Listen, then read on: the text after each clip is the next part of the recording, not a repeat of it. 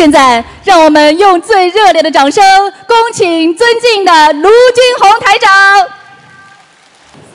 一年一度弘法来，慈悲喜舍抒情怀，普度众生在马来，学佛学法笑开颜。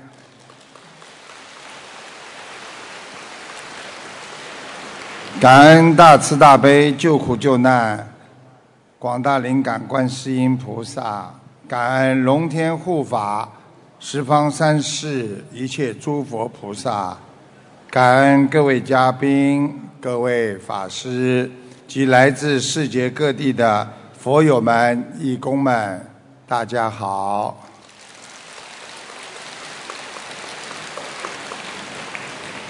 新年将至，能在马来西亚和大家一起共沾法衣、共沐法喜，那是观世音菩萨的成全，各位佛友的精进学佛所致。希望马来西亚佛光普照，我们的佛友们在新的一年当中万事如意。身体健康，学佛精进。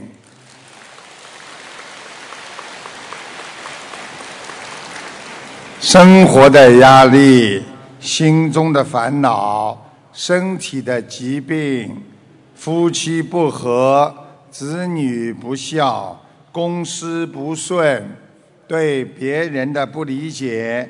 已经使全世界三亿四千万人得了忧郁症。现在的人一件小小的事情就会想不通，一句话听不得，每天忧郁。全世界每天有两千七百九十人自杀。因为忧郁症，在泰国，一位父亲和忧郁症的儿子两个人争吵，父亲一怒之下跟儿子说：“你有种，你把自己毙了，并拿出枪，装上子弹，放在儿子面前。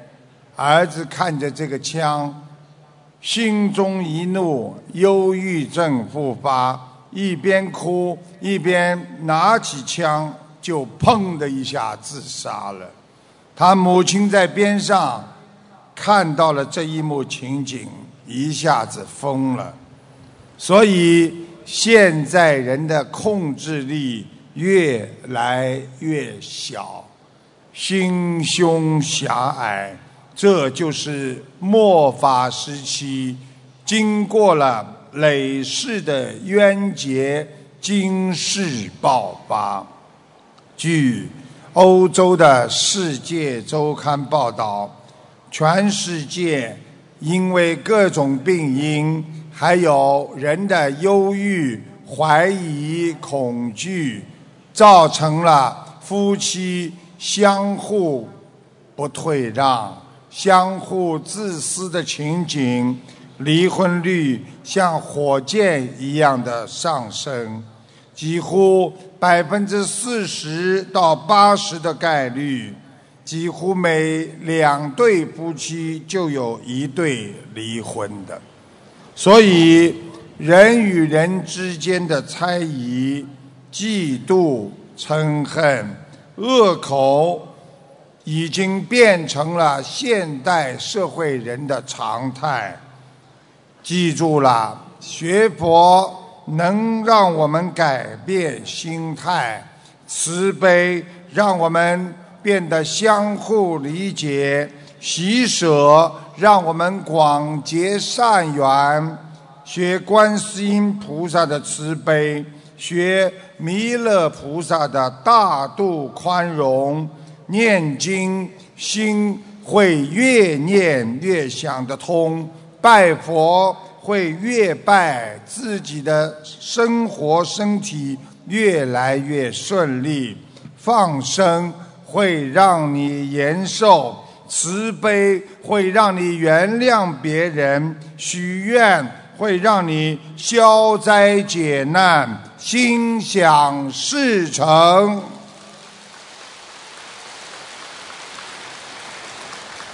有一天，当年的佛陀走在进城的路上，佛陀看见一名男子向着东方、南方、西方、北方和上方都在顶礼膜拜，于是佛陀就问他：“你为什么要这么做呢？”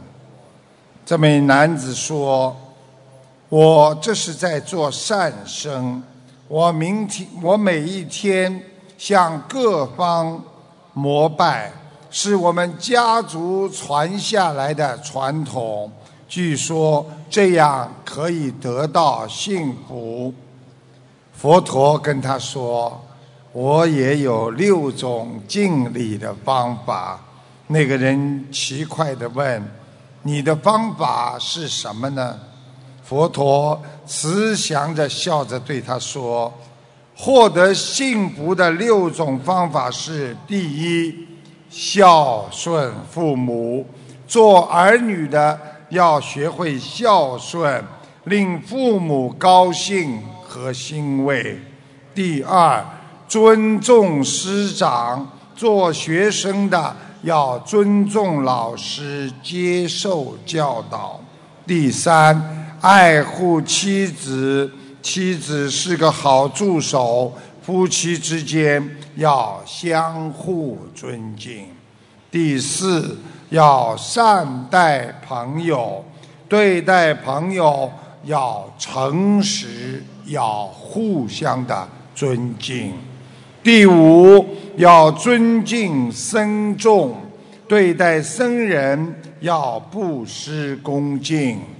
第六，要对待仆人宽容，不要让他们过度的劳累。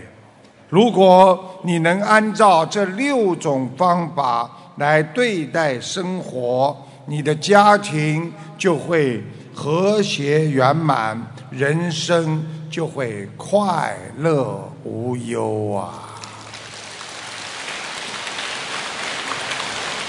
那个人听了佛陀的教诲之后，心中很高兴。从此，他就照着佛陀的教诲行事，心中的幸福感与日俱增。佛陀还告诉了那个人这些获得幸福的方法。实际上，想一想，这些幸福的方法有什么玄妙吗？显然没有，但是人间众生谁能完全的去照着做呢？如果我们每个人都老老实实的照着去做，相信每个人都会获得幸福。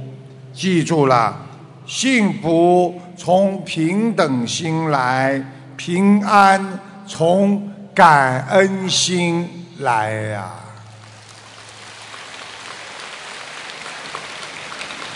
在孤儿院里有一堆一对好朋友，后来呢，他们都被富裕家庭所领养，两个人都上过世界各地有名的学校，但他们两个人之间存在着不小的差别。其中一位是四十出头的成功商人，他实际上已经退休，可以享受人生；而另一个是学校的教师，收入低，并且一直觉得自己很失败。有一天，他们在寺庙祈福的时候偶然相遇。于是相互诉说这些年的遭遇。商人因为做生意去过很多的地方，于是他津津有味地诉说着周游列国的事情。而那位学校的老师开始只是一昧的诉说自己的不幸，他是一个如何可怜的亚洲孤儿，又如何被领养到遥远的瑞士？他觉得自己是如何的孤独。随着他的怨气越来越重，这个商人朋友终于。熬不住，就制止他，手一挥说：“够了，你说完了吧？你一直在讲自己有多么的不幸，你有没有想过，如果你的养父母当初在成千上百的孤儿当中挑选了别人，你今天又会怎么样呢？”学校教师。看着商人说：“你不知道啊，我不开心的根源啊，在于他还想继续描述他的痛苦。”商人跟他说：“我真的不敢相信你还在这么想。我记得我自己在二十五岁的时候，我无法忍受这个社会周围的世界。”我恨周围的每一件事情，我恨周围的每一个人，好像所有的人都在跟我作对一样。我很伤心，很无奈，也很沮丧。我的想法和你现在是一样，我们都有同样的理由来抱怨这个世界。我劝你不要再这样对待自己了。想一想，你有多么的幸运！你不必像真正的孤儿那样活着悲惨的一生。实际上，你接受了良好的教育，你负有帮助别人脱离贫困漩涡的责任，而不是找一堆自怨自哀的理由把自己包围起来。在我摆脱了忧郁自怜，同时意识到自己究竟多么幸运之后，我才获得了现在的成功。那位教师深受感动，这是第一次有人否定了他的想法，打断了他痛苦的回忆。这一切就是说明。人生像一条河，河里的水流到哪里，它还是水。但是河水有窄有宽，有平静有清澈，水也有冰冷，也有浑浊，但也有温暖呐。我们人也是一样，同样的环境下。历经挣扎，因为我们拥有了正确的选择，让我们感受到知足，才能去除心中的阴影啊！台长告诉你们：凡是看见墙壁，你觉得这条路不通了。你要好好的想一想，凡墙都是门，即使前面的墙把你堆得水泄不通，你依然可以把它作为一个开通的门，一条你生活的出路，这样你才不会自觉啊自己。啊，把这条路、人生的路给封死，所以想得通，你就会快乐；想不通，你就会悲哀。不要把一些快乐当成永久的快乐，也不要把人生的一切悲哀、痛苦当成永远的痛苦，因为这是一个暂时的现象。我们要脱离凡夫。平时多学佛，把握好自己的见地，面对人生的名利观、情观和生死观，要想得通。因为这个世界上没有绝对的事情，很多只是在你的一念之中。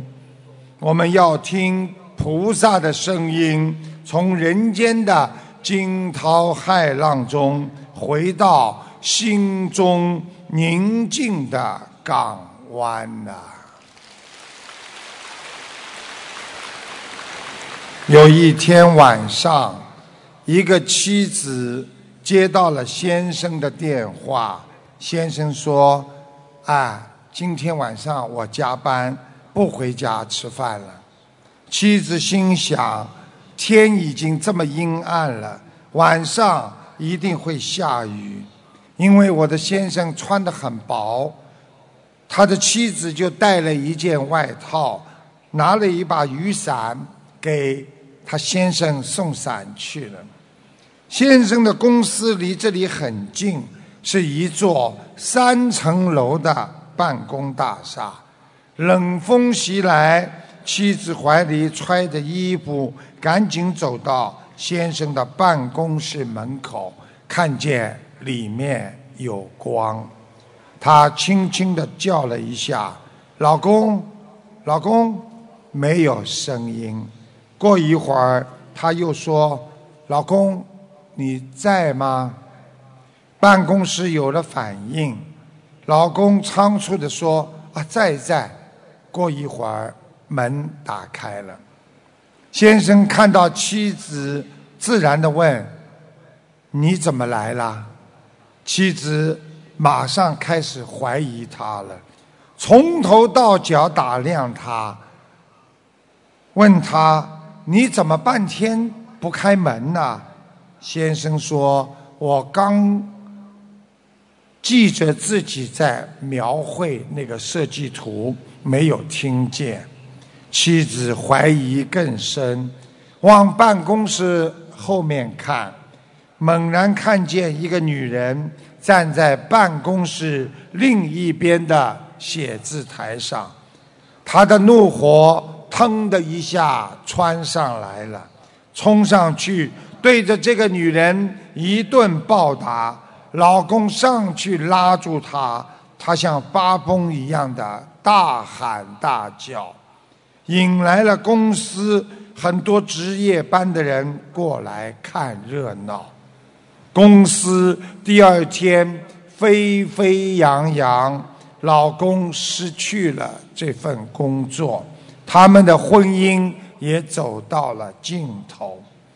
分手的时候，老公说：“其实那一天什么事情真的都没有。”只是风太大了，我顺手把门就扣上了。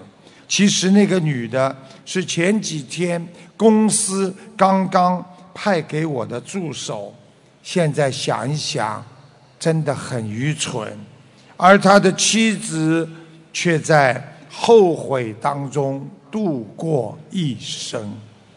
这个故事就是告诉我们，猜疑者。常常嫉妒心重，比较狭隘，所以很难跟别人很好的相处。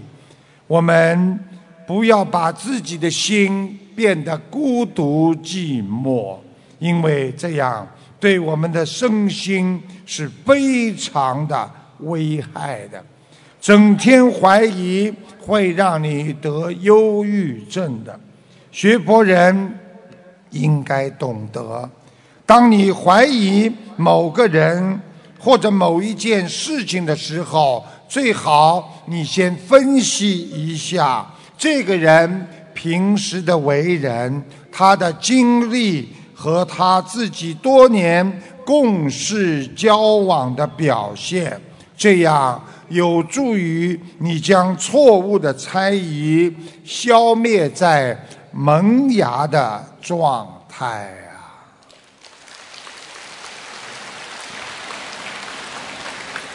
现在的人想生气、想怀疑，天天都有理由。就在十二月五日，新西兰有一位华裔男子，因为眼睛太小，在申请护照时上传照片，居然被拒绝，因为计算机软件认为他在照相的时候没有睁开眼睛。这个人的名字叫 Richard，二十二岁，他出生于中国的台湾，并在新西兰长大。因为他的护照快要过期了，所以他回到新西兰申请。他打算圣诞节之后再返回澳洲。当他上传了照片的时候，竟然收到了新西兰内政部这样的回复。你上传的照片不符合我们的标准，因为你的眼睛是闭着的。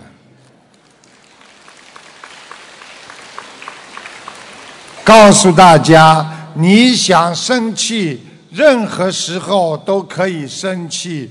到人间来就是来还债的，不要生气，因为气出病来无人替呀。台长在节目当中经常回答大家问题，那么在节目中，台长看见了一个同修的先生身体不好，影响到了他的事业，而且胃还下垂。台长看到他好像堵掉了一个什么洞，啊，看起来像。马蜂窝啦，或者蚂蚁之类，没想到他说他先生小时候就堵这种燕子的窝。台长还看出一个女孩有自闭，不愿跟人家交往，不愿意见人。下面请大家听一下录音，谢谢大家。哎，你好，我想问一下，一九六三年的兔男的，问他的事业。啊，事业一般，嗯。嗯。我告诉你啊，他身体不好啊。啊。他身体不好，对他事业受影响。哦。听得懂吗？胃不太舒服，听得懂。经常，我告诉你，他的胃下垂。哦。所以他经常吃东西，一吃冷的东西，他马上肠胃就不舒服。是的，是的。哎，我告诉你，他曾经堵掉人家一个，堵掉堵堵死了人家一个一个什么窝，看了里面黑洞洞的，可能里边像像马蜂窝，也不知道像什么蚂蚁窝了。他小的时候堵堵掉人家一个洞啊。对他，他讲过了，他喜欢小时候去搞人家、打人家的什么那什么燕子窝啊这种窝。哎呀，看见了吧？对对对对对对。啊，叫他赶快念往生咒啊，每天念往生咒啊。哦，好的好的。他的腿不好，现在腿不好。嗯。嗯嗯，对。关节不好，抽筋，抽筋了。对。有的抽了。嗯。他要是不念掉的话，以后晚年还要抽呢。哦哦，我知道知道。嗯。啊，还有一位，帮我看一下可不可以啊？一九九一年属羊的女的。哦，这孩子要当心哦，经常经常经常有点自闭啊，不愿意跟人家交往。不愿意见人，是的，是的。啊，不大愿意跟人家讲话，啊。对的，对的。喜欢关在自己房间里。对对对对。对对了，好好教他念心经啊。哦哦，好的好的，感谢师傅，感谢师傅。谢谢。从前有两个人结伴横过沙漠，水喝完了。其中一个人中暑了，不能行动，剩下的那个健康而饥渴的人对着他的同伴说：“你在这里等着，我去找水。这里有一把手枪，你拿着，枪里有五颗子弹。记住了，三个小时之后，每小时。”你对天空鸣枪一次，枪声会告诉我你在什么位置，我能顺利的找到你。两个人分手之后，一个人信心充足的去找水了，另一个人满腹疑惑的躺在那里等着。他看着手表，三个小时过了，他开始鸣枪，但他一直相信。只有自己才能听到枪声，他的恐惧感加深。他认为同伴一定找水失败，中途他已经渴死了。不久，他又想，一定是同伴找到了水，却弃自己而不顾。他想到，看来。这么好的一个同伴，我也是靠不住啊！我平时也没有什么得罪他，他为什么不回来救我呀？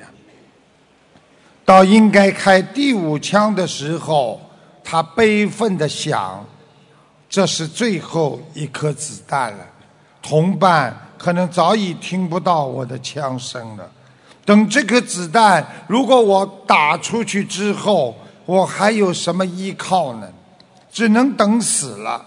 而在临死前，那些秃鹰会啄瞎我的眼睛。那时候我更加的痛苦。他越想越害怕，于是把枪口对准了自己的太阳穴，扣动了扳机。不久，那个提着满壶清水的同伴，领着一对骆驼的商旅循声而至。他们找到的是一具尸体。这个故事告诉我们：由于自己的想象，导致了我们命丧沙漠。强烈的恐惧与猜疑。究竟没有战胜自己的信任。现实生活当中，我们很多人也是在想：今天是否又有人在说我坏话了？今天是否又有人在害我？今天是否我亲爱的先生或者我的妻子，他又在盘算我的？一些财产盘算怎么样跟我离婚了？谁在侵害着自己的利益？所以人的猜疑像一条无形的绳索，会捆绑我们的思维，使我们远离朋友，伤害自己。所以疑心过重。会因一些可能根本没有或不会发生的事情，你会忧郁、烦恼，会让自己走进死胡同。这个世界很复杂，有时候要简单一点。其实每个人生活都在一念之间。一念对的，你就走向了光明；一念错了，你就走向了黑暗呐。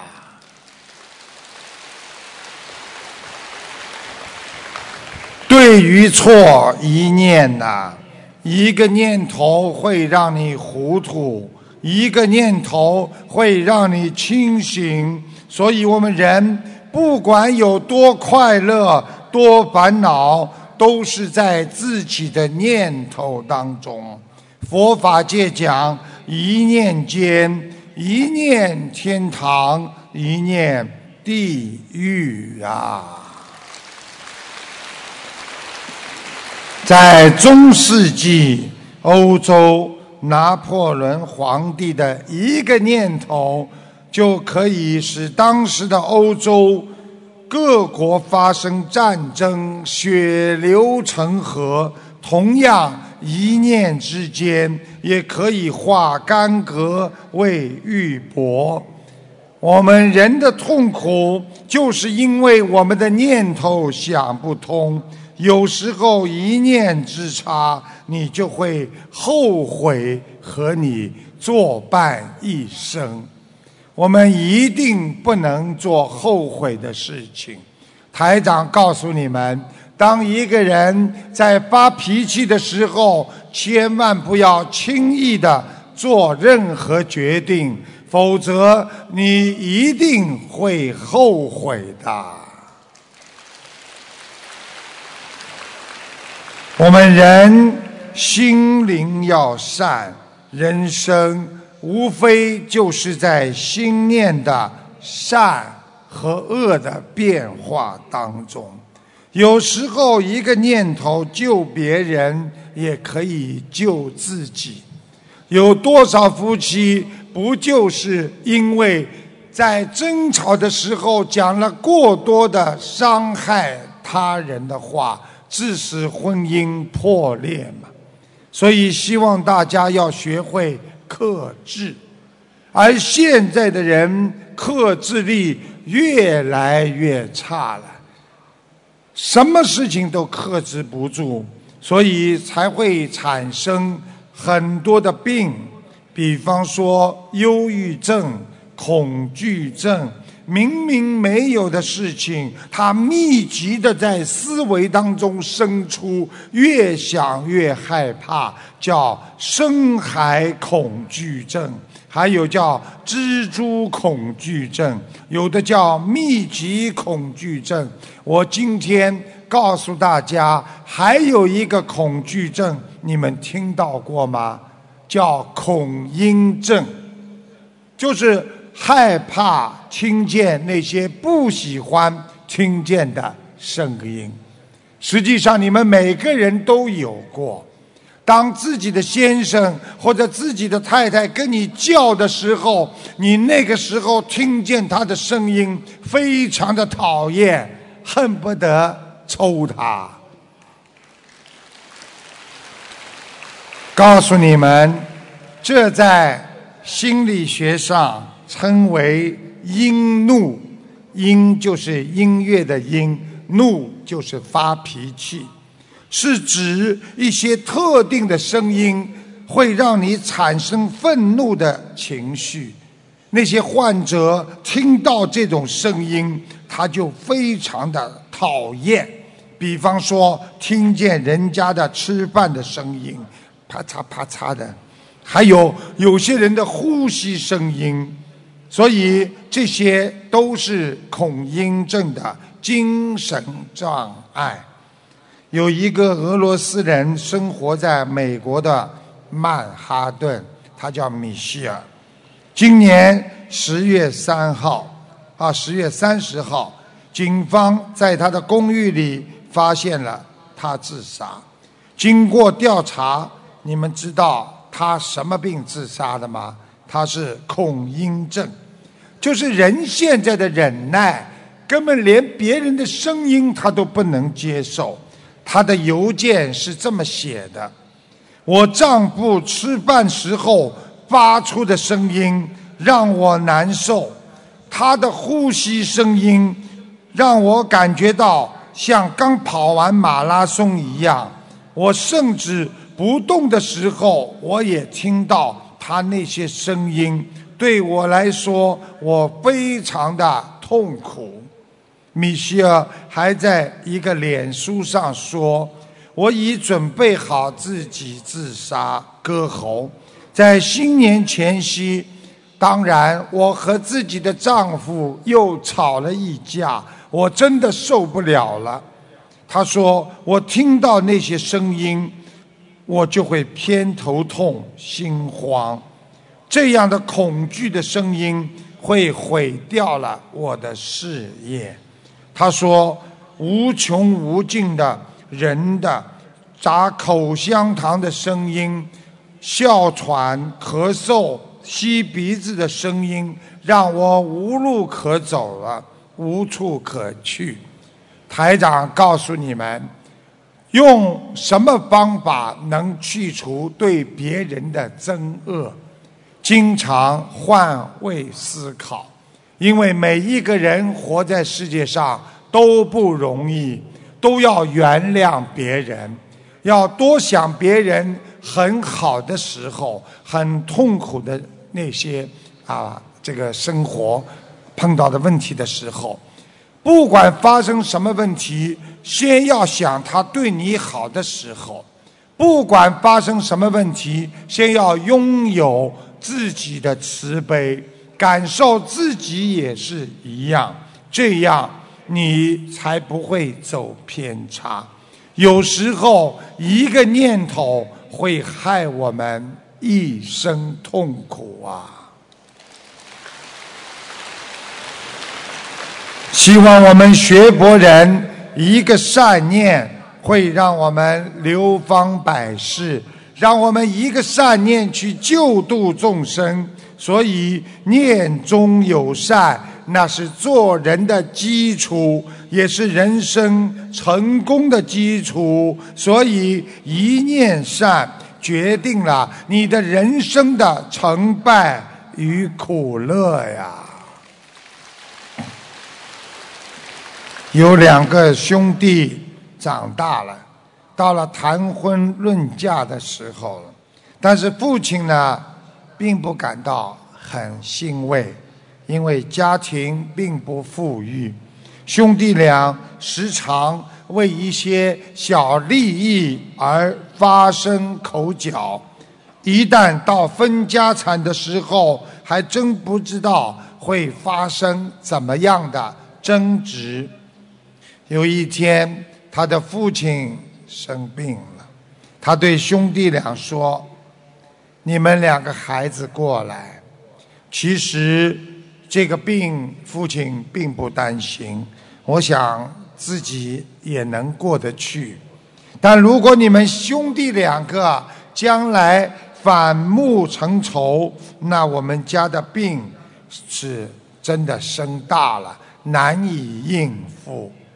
父亲下床之后，指着院子里的一群鸡说：“看看他们蹲在那里。”平安相安无事，这不是很好吗？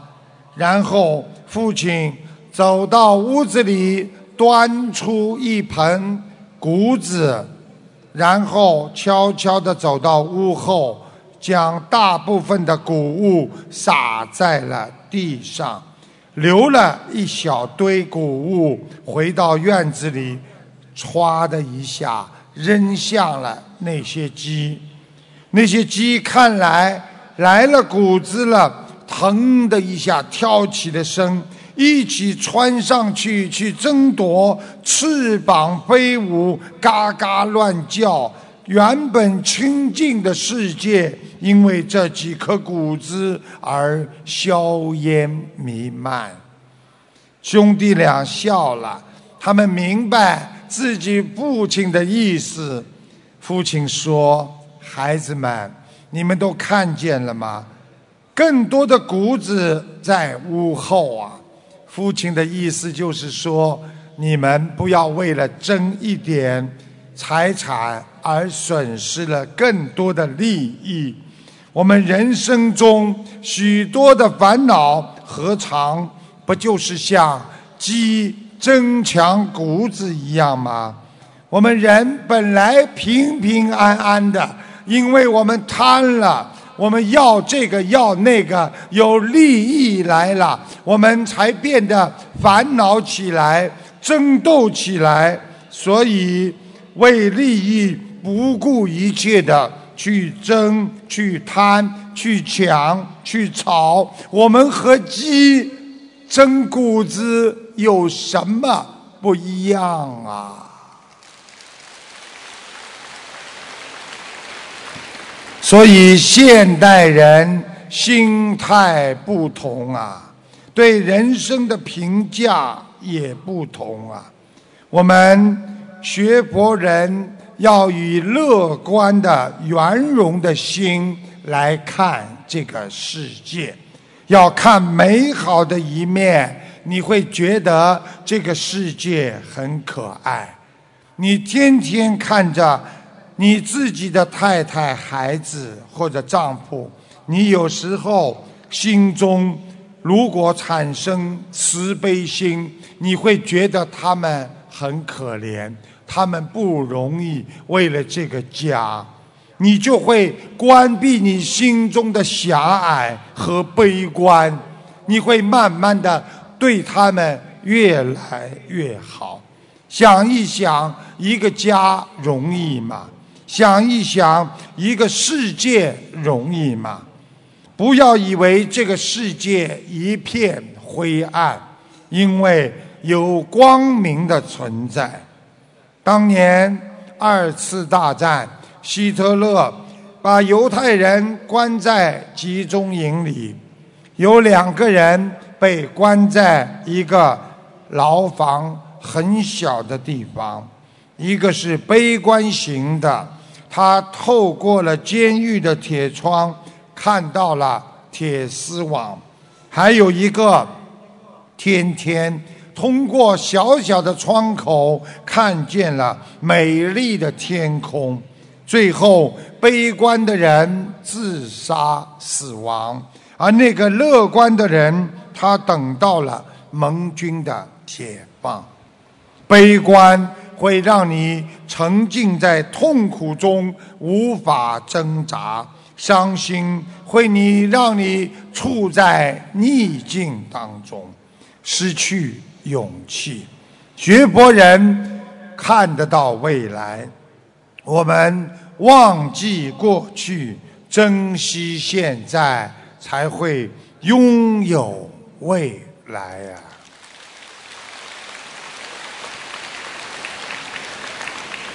有一句话说得好。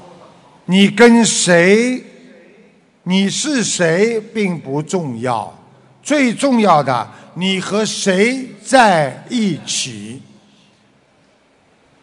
据说，富翁香港富翁李嘉诚，他的私人司机给李嘉诚开了三十多年的车，在他准备离职的时候，李嘉诚看见。他兢兢业业干了这么多年，为了能让他安度晚年，开了一张两百万元的支票给他。没想到这位司机跟李嘉诚说：“不用了，一两万我还是拿得出来的。”李嘉诚非常的诧异，说。你每个月的工资只有五六千元，你怎么能存下这么多呢？司机回答说：“李先生啊，我开车的时候，你经常在我车上打电话，你说哪个地方要去买地皮，我就去买一点。”你说哪个地方你股票要去投一点，我就去多买一点股票。到现在我已经有一两千万的财产了。所以跟着百万赚十万，跟着千万赚百万。一根稻草不值钱。绑在白菜上就是白菜的价格，一根稻草不值钱，绑在火腿上就是火腿的价格呀。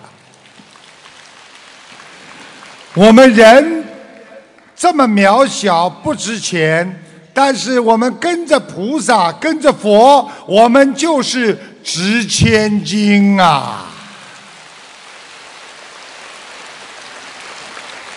所以学佛人要懂得为善必昌啊！一个人只要善良，他一定会繁荣昌盛。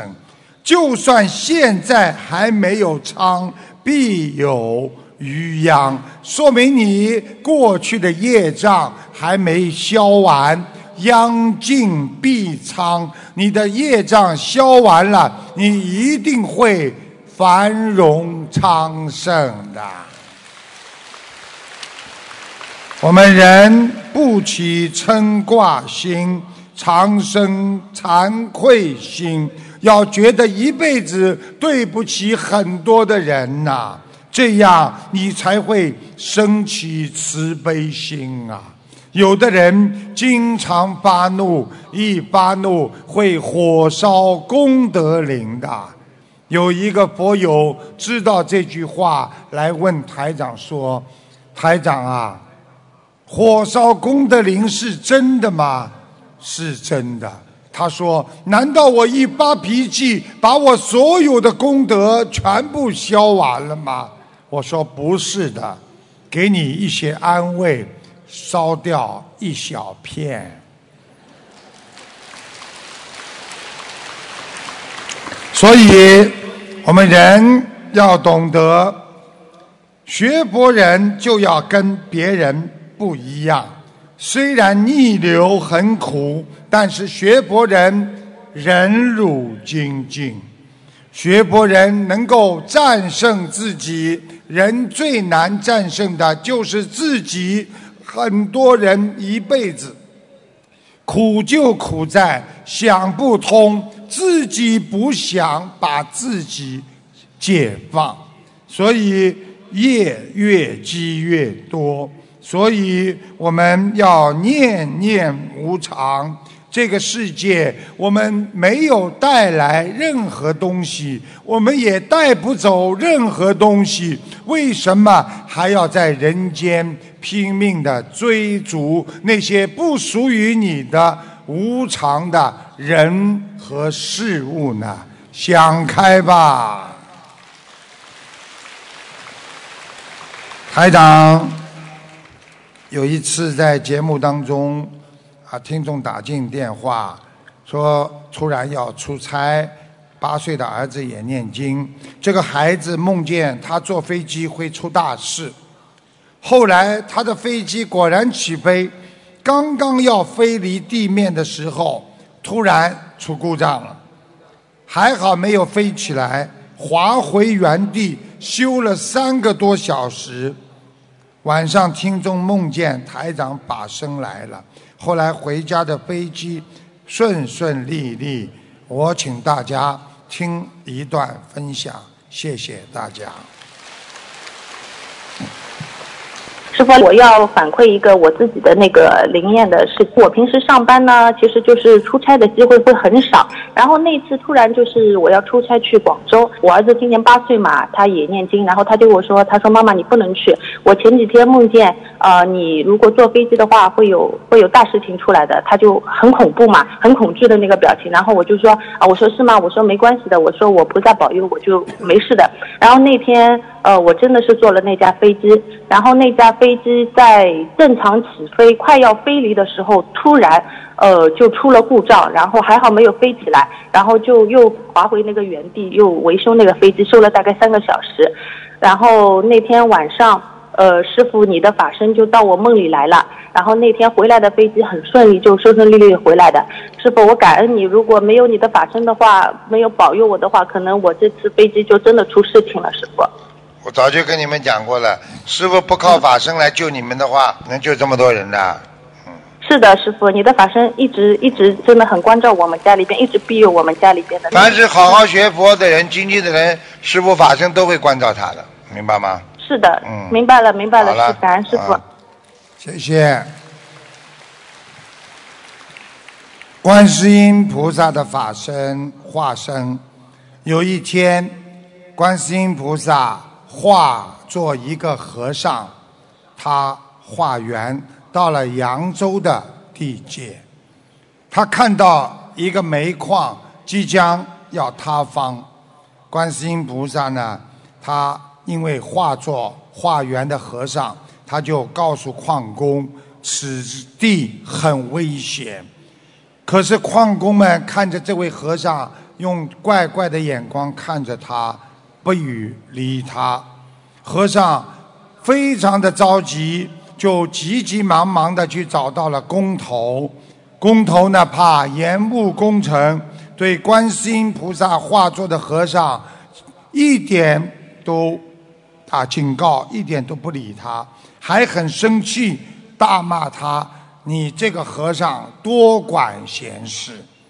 观世音菩萨一会儿马上化作一个卖馒头的年轻美丽的少女，在矿工对着矿工们喊道：“又甜又香的热馒头啊，给大家啊随便使啊随便吃。”这个时候，矿工们惊奇地发现，居然有馒头免费吃啊！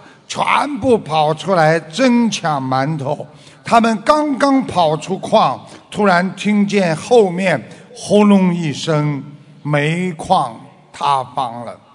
矿工们都惊出了一身冷汗，再回头找这位年轻送馒头的少女，已不见了踪影。只见观世音菩萨端坐云端，祥云梵音软软飘去。有时候我们碰到很多人来帮助我们，我们没有感受；有时候我们看见有很多贵人来提醒我们，我们。不在意，要懂得珍惜呀！我们学观世音菩萨慈悲帮助众生，帮助别人就能消灾解难。所以，我们不但要救自己，还要救别人。能够救到别人，就叫妙法。所以，一善解百灾，多善。解千难，一生行善，一生修成啊！常言道：你教什么样的人，学什么样的知识。你跟着苍蝇进厕所，跟着蜜蜂蜜花朵，跟着有智慧的人在一起，你渐渐。增长智慧，跟着愚蠢的人在一起，不过又多了一个糊涂人。我们跟着菩萨，跟着佛，好好的学佛学菩萨，我们在人间又多出了更多的佛呀。近朱者赤，近墨者黑，环境非常重要。耳濡目染，不但对我们的心灵，对我们的孩子，对大人都一样重要。我讲个笑话给大家听听。有一位妈妈很喜欢骂人，整天骂儿子，而且这位妈妈略有文采，还喜欢编顺口溜。这位妈妈整天的找人麻病麻烦麻烦，爱打扮不干活，不管儿子上梁不正下梁歪。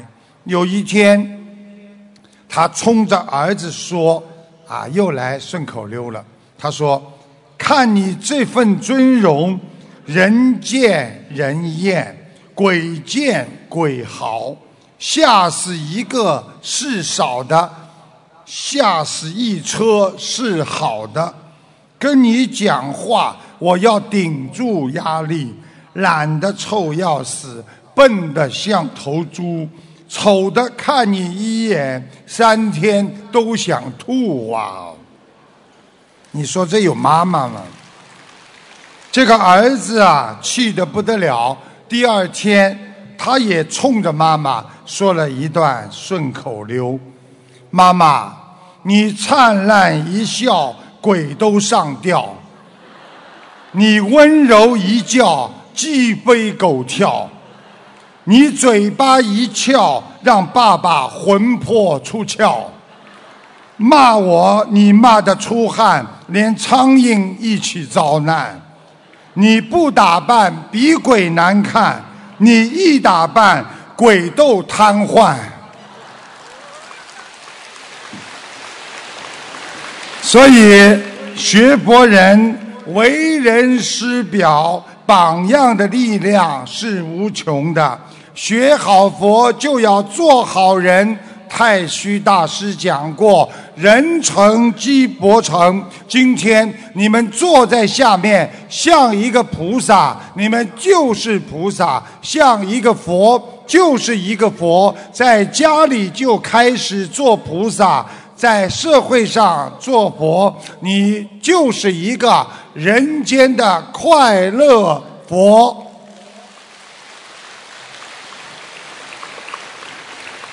现代人啊，这个满嘴谎言，让很多老实人说真话，别人不相信是真的，听上去像假的。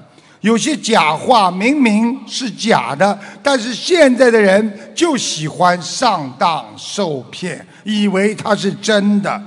台长再讲一个笑话，说的有一位夫人打电话给一个建筑师。他说：“每当火车经过他家的时候，他的睡床就会不停的摇动。”这个建筑师听见这个电话之后说：“这简直是无稽之谈呐！”那个夫人说：“你过来看看吧。”建筑师到达之后，夫人跟他说：“你不信，你躺在我床上，等到火车马上来了，你体会一下火车开过去。”最长摇晃的那种感觉吧。那个建筑师刚刚躺上床，夫人的丈夫呱开门就回来了。见到这个此情景，就问这个人说：“哎，你躺在我妻子的床上干什么？”建筑师战战兢兢的回答说：“我说我在等火车，你相信吗？” 所以，在这个末法时期，我们行善做人一定要清净，要真诚。现在的人谁都不傻，做人要真诚对人。你对别人好，就是对自己好。你对别人付出真心，别人一定会对你付出真心。一切要随缘。如果我们能够去慈悲别人，别人一定会更好的来慈悲你呀。所以大家一起慈悲，就是行菩萨路，这样会增上缘，会得到无量无边的功德呀。劝恶从善。不辜负菩萨的一片苦心，修心向善；不辜负人生的一生苦行，度众行善；不辜负慧命一世改命运。谢谢大家。今天呢，台长已经。啊，开示给大家讲完了。那么台长呢，换换衣服，因为身上都湿透了。我呢，有一位佛友做一个啊这个体会的演讲，很精彩。大概几分钟之后，台长上来给大家啊看图腾。谢谢大家。让我们以热烈的掌声，感恩卢军红台长为我们带来的精彩开示。